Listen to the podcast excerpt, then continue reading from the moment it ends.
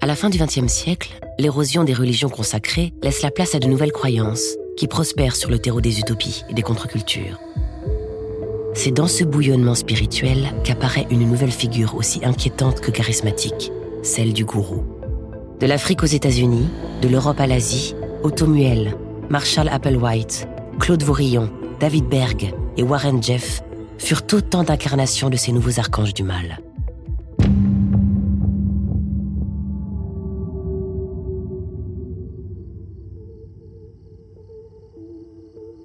Lundi 28 août 2006, État du Nevada. Le soleil s'est couché à l'horizon du comté de Clark lorsque l'agent de police Eddie Duchover, qui patrouille sur l'autoroute 15 à proximité de Las Vegas, remarque devant lui un SUV rouge aux vitres teintées dont la plaque d'immatriculation temporaire est illisible. Il déclenche immédiatement sa sirène et ses gyrophares en ordonnant au conducteur de la Cadillac de se garer sur la bande d'arrêt d'urgence. À l'intérieur du véhicule, il y a trois personnes. Noami Jessop, son frère Isaac au volant, et un certain Warren Jeff sur la banquette arrière. La jeune femme est l'une des 87 épouses de Warren Jeff. L'homme n'est un inconnu pour personne. Depuis le 6 mai, le président de l'église fondamentaliste de Jésus-Christ des Saints des Derniers Jours fait en effet partie, aux côtés d'Oussama Ben Laden, des dix fugitifs les plus recherchés par le FBI. Visage émacié, cheveux courts, yeux noirs incandescents, son portrait est placardé dans tous les commissariats du pays. Le trio est immédiatement appréhendé. En fouillant le véhicule, l'agent Dutchover met la main sur quatre ordinateurs, 16 téléphones cellulaires, 3 perruques, 12 paires de lunettes de soleil et 55 000 dollars en espèces, soit le nécessaire pour organiser une cavale. Après avoir été interrogés, Naomi et Isaac sont libérés mais Warren Jeff reste lui derrière les barreaux. Il va devoir faire face à la justice, aux lourdes charges qui pèsent contre lui. Accusé d'agression sexuelle sur des enfants, le leader religieux encourt la prison à perpétuité. Pour comprendre comment ce prédateur de 51 ans a réussi à étendre son emprise sur une communauté de près de 10 000 personnes, il faut remonter le fil du temps. C'est en 1830 que Joseph Smith publie le livre des Mormons et fonde l'Église de Jésus-Christ des Saints des derniers jours, afin de rétablir la foi originelle du Christ. Véritable prophète du mormonisme, il reçoit durant sa vie 100 commandements de Dieu qui font loi pour les nombreux fidèles qui se convertissent à cette religion révélée. Le plus important d'entre eux est la polygamie. Chaque mormon a ainsi besoin d'au moins cinq femmes pour atteindre le royaume des cieux. Joseph Smith en épouse 40, et des centaines de convertis vont alors suivre leur guide à la recherche du Zion américain, soit le paradis terrestre. Ce sera Nauvoo, dans l'Illinois, dont il devient le maire. Mais l'hostilité envers les Mormons, dont le pouvoir croissant inquiète, provoque l'arrestation de Joseph Smith, accusé de trahison par le gouvernement. Lors d'une émeute contre les Mormons, il est sauvagement assassiné alors qu'il est en prison. Pourchassé, ses fidèles trouvent refuge à Salt Lake City, dans l'Utah, et renoncent à la polygamie, interdite par l'État, en 1989. Il faut attendre l'année 1951 pour voir la création de l'église fondamentaliste de Jésus-Christ des Saints des Derniers Jours, qui fait scission avec sa maison mère, afin de revenir au principe originel du mormonisme. La famille Jeff en prend le contrôle en 1986, et son prophète, Rulon Jeff, épouse plus de 50 femmes.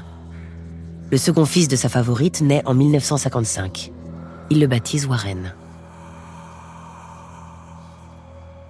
À 17 ans, Warren Jeff est placé par son géniteur comme professeur à l'Alta Academy à Salt Lake City. Deux ans plus tard, le jeune homme dirige cette école où les enfants mormons n'apprennent pas l'histoire officielle des États-Unis, mais bien celle de leur église. Adieu, Abraham Lincoln. Bonjour, Joseph Smith. L'école n'est pas votre priorité professe le principal. C'est une préparation à être remplie par le Saint-Esprit. C'est la plus grande des tâches que vous devez accomplir, individuellement et dans vos familles. Les jeunes garçons doivent se réaliser en tant qu'époux et pères, en obéissant aveuglément aux leaders de leur Église. Surveillés en permanence par une milice mormone surnommée l'Escadron de Dieu, chaque pas de côté est sévèrement puni par la hiérarchie. Les jeunes doivent se préserver d'un monde extérieur corrupteur. Il est interdit de regarder la télévision, de lire les journaux, d'avoir des animaux, de danser ou d'écouter de la musique afin de rester pur. Et de toute façon, Les Beatles étaient contrôlés par un noir, homosexuel et drogué. enseigne Warren Jeffs à ses élèves. Le racisme et l'homophobie font partie de son programme de formation. De son bureau, il surveille les enfants dans la cour de l'établissement et les fait venir sous le moindre prétexte. Puis il ferme la porte à clé et les viole. Son autorité est telle que ses victimes se taisent et subissent ses sévices en silence. À l'approche de l'an 2000 et de ses 90 ans, Rulon Jeff devient impotent. Warren, qui se pose en successeur, prend dès lors en charge ses femmes et l'isole pour contrôler ce qu'il doit savoir et qui il peut voir. Il persuade surtout son père de l'imminence de la fin du monde. Le bug de l'an 2000 déclenchera selon lui une guerre nucléaire. Et seule l'Église fondamentaliste de Jésus-Christ des saints des derniers jours sera sauvée par l'arrivée d'un vaisseau qui les amènera au royaume des cieux. Dans la nuit du 31 décembre 1999, rien ne se passe comme prévu. Si ses ouailles sont déstabilisées, Warren Jeff, lui, ne se démonte pas. Il annoncera en toute simplicité à ses adeptes Nous ne sommes pas prêts, aux yeux de Dieu. L'organisation des Jeux Olympiques d'hiver à Salt Lake City en 2002 provoque la migration de la secte qui se regroupe dans son quartier général de Short Creek, une ville construite sur la frontière, à cheval entre l'Utah et l'Arizona. Une situation qui lui permet d'échapper facilement à la législation d'un État et de pratiquer ainsi la polygamie en toute impunité. La ville est totalement contrôlée par l'Église fondamentaliste. Commerce, industrie locale, police et administration, rien ne lui échappe. Le labeur étant la seule manière de gravir sa hiérarchie, tous les membres de l'Église travaillent d'arrache-pied en lui versant 1000 dollars de donations mensuelles. Les enfants travaillent dès leurs 10 ans, car comme le dit le prophète, Si un enfant veut jouer à la poupée, qu'il s'occupe d'un nourrisson. S'il veut faire de la bicyclette, qu'on lui donne une pelle. le plus grand distributeur d'électricité de l'Ouest lui appartient également. Et ce sont des millions qui affluent chaque mois dans les caisses des fondamentalistes, dont le pouvoir ne cesse de croître. Confiné et sous-alimenté, Rulon Jeff décède le 8 septembre 2002. La voie est libre pour Warren, qui, après avoir épousé 34 des femmes de son père, proclame être le seul capable de communiquer avec le défunt prophète dans l'au-delà. C'est par sa bouche, désormais, que Dieu parle. Warren règne, et c'est par sa volonté seule qu'il durcit les règles et la doctrine de son Église. Les femmes doivent toutes porter des robes prairies au ton pastel, comme celles des pionnières de l'Ouest américain, ne pas se maquiller, coiffer leurs longs cheveux qu'elles ne coupent jamais, d'une bombe et d'une tresse. Les hommes portent des vêtements unis, chemises et pantalons. Le rouge, couleur du diable, est proscrit, comme les tatouages et les piercings.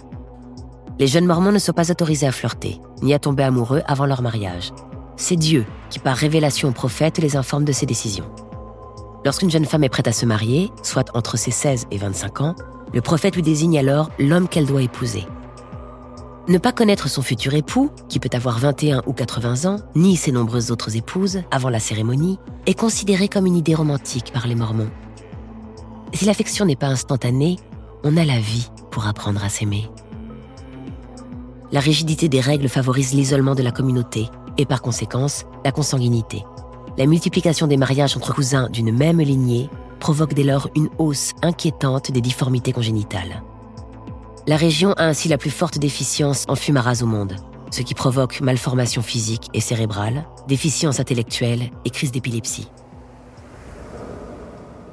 Si Warren Jeff contrôle la vie maritale de ses fidèles, il va aller encore plus loin en instaurant le rituel des porteurs de graines. C'est lui qui désigne désormais parmi les leaders de l'Église 15 élus, issus d'une ligne sanguine pure en charge d'imprégner certaines femmes. En vertu de cette doctrine, leurs époux ne sont pas autorisés à avoir des enfants avec leur conjointe. C'est l'élite qui s'en charge, lors d'une cérémonie qui s'apparente à un viol collectif, où le mari doit tenir la main de sa femme, tandis que le ou les porteurs de semences abuse de son épouse sous ses yeux. Il arrive que la victime soit très jeune et vierge. Dans ces cas-là, c'est Warren Jeff qui abuse d'elle, devant une caméra vidéo qui enregistre la scène. Le gourou instaure également la loi de Sarah, où sous sa direction, les femmes se livrent à des actes sexuels entre elles afin de se préparer à une relation avec un homme de la direction de l'Église.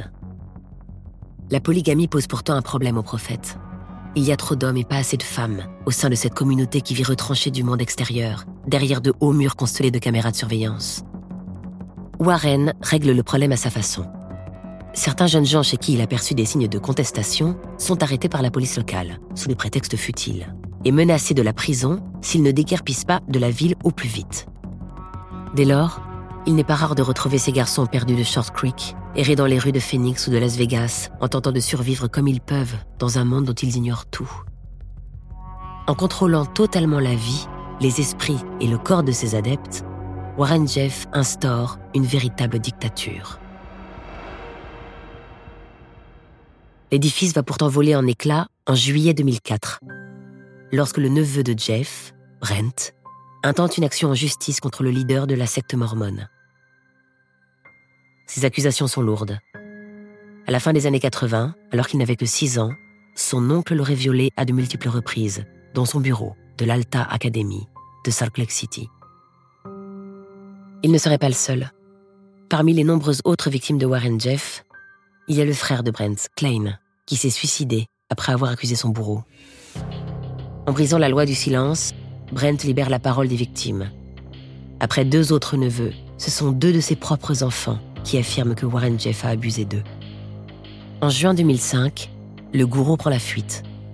Accusé par la justice d'agression sexuelle sur mineur et de complot en vue de commettre une inconduite sexuelle sur mineur en organisant un mariage avec une adolescente de 14 ans, Warren Jeff devient l'un des dix fugitifs les plus recherchés par le FBI. Après des mois de cavale, il est enfin arrêté lors d'un banal contrôle de routine sur une autoroute du Nevada. Interrogé par les autorités, la façade du prophète s'écroule. Warren Jeff avoue être un usurpateur et un menteur. Mais ses adeptes pensent, eux, que leur guide est manipulé et drogué. Warren Jeff retrouve alors ses forces vives et affirme que ces faux aveux étaient une ruse de Satan afin de tester leur fidélité. Si les charges contre lui furent cassées en Arizona et en Utah, celles qu'il encourt au Texas lui seront fatales. Reconnu coupable d'agression sexuelle sur un enfant le 9 août 2011, Warren Jeff est condamné à la prison à vie. Dans sa cellule, le gourou passe beaucoup de temps à marmonner face à un miroir et à regarder les chaînes d'information en continu. Il note scrupuleusement les catastrophes naturelles comme autant d'alertes d'une fin du monde annoncée à ses fidèles, avec lesquels il communique par lettres. En se présentant comme le martyr d'une persécution religieuse organisée par le gouvernement, il continue à dicter sa loi par l'entremise de son frère Lyle, à qui il a confié la direction de l'Église. Malgré les défections et les descentes de police, la secte compte encore un noyau dur de 6 à 10 000 personnes. La libération conditionnelle de Warren Jeff sera admissible en 2038. Le gourou aura alors 83 ans.